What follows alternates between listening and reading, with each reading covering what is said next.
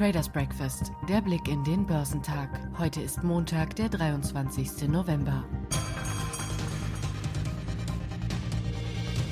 Die Stimmung an den asiatisch-pazifischen Märkten war am vergangenen Freitag verhalten, da die Anleger angesichts der weltweit steigenden Infektionszahlen hinsichtlich der kurzfristigen wirtschaftlichen Auswirkungen des Coronavirus vorsichtig blieben. Der japanische Nikkei fiel um 0,42 Prozent, der Topix lag geringfügig höher. Der südkoreanische Kospi stieg um 0,24 Prozent. Auf dem chinesischen Festland stieg der Shanghai Composite um 0,44 Prozent, der Shenzhen Composite um 0,6 Prozent. Der Shenzhen Component stieg um 0,54 Prozent. In Hongkong legte der Hang Seng Index im Handel am späten Nachmittag um 0,33 Prozent zu. Der US-Rohölpreis fiel um 0,1 Prozent auf 41,70 Dollar pro Barrel. Benchmark Brent hingegen lag um 0,11 Prozent auf 44,25 Dollar pro Barrel zu.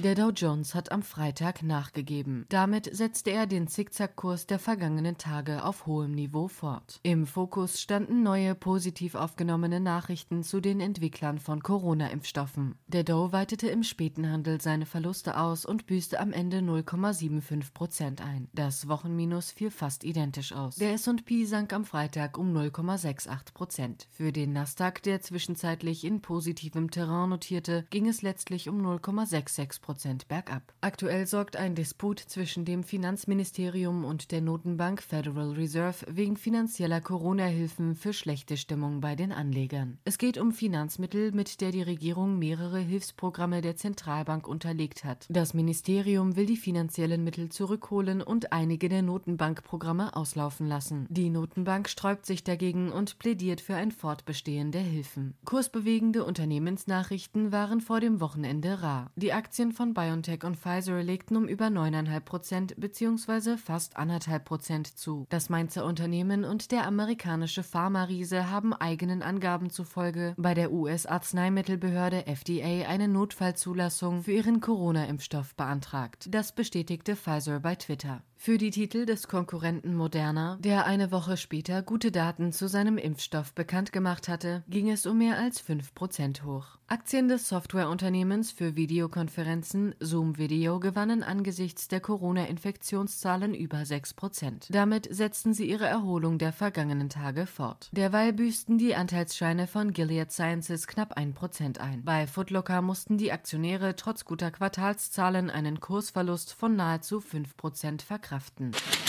Europas wichtigste Börsen haben nach den Verlusten vom vergangenen Donnerstag wieder etwas Boden gut gemacht. Der Eurostox trotzte am Freitag der verhaltenen Kursentwicklung an der Wall Street und schloss um 0,45 Prozent höher. Damit schaffte er ein Wochenplus von rund anderthalb Prozent. Auch die anderen Indizes legten am Freitag etwas zu. Für den französischen CAC ging es um 0,39 Prozent bergauf, der britische FTSI gewann 0,27 Prozent. Aus Branchensicht gab es europaweit fast nur Gewinner. Die Nase vorn Down hatten die Aktien von Öl- und Gas- sowie Bergbauunternehmen, deren Subindize um jeweils gut anderthalb Prozent zulegten. Einzige Verlierer waren die Indize der Lebensmittel- und Getränkeindustrie sowie der Immobilienunternehmen. Sie gaben um 0,7 bzw. 0,2 Prozent nach. Ein zuversichtlicher Ausblick verhalf in Zürich den Aktien von Swiss Re zu einem Plus von 0,7 Prozent. Der Rückversicherer sieht sich auf Kurs zu seinen Finanzzielen und wittert verbesserte Marktbedingungen.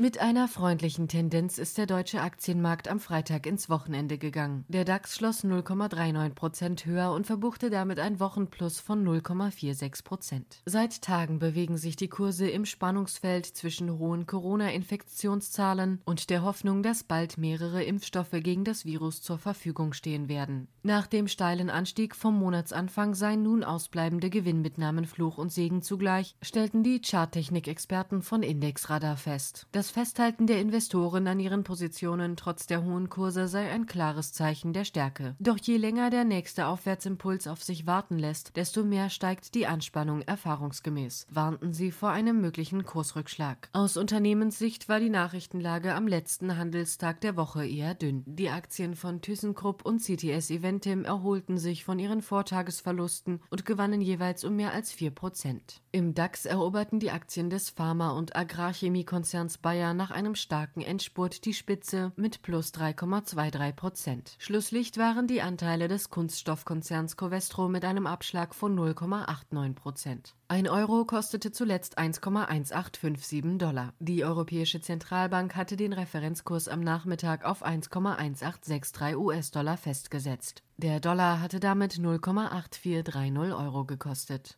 Der Dow wird vermutlich um circa 60 Punkte stärker in die neue Handelswoche starten. Der Eurostox bleibt wahrscheinlich beinahe unverändert. Der DAX startet voraussichtlich mit einem Anstieg von circa 40 Punkten in den Montag.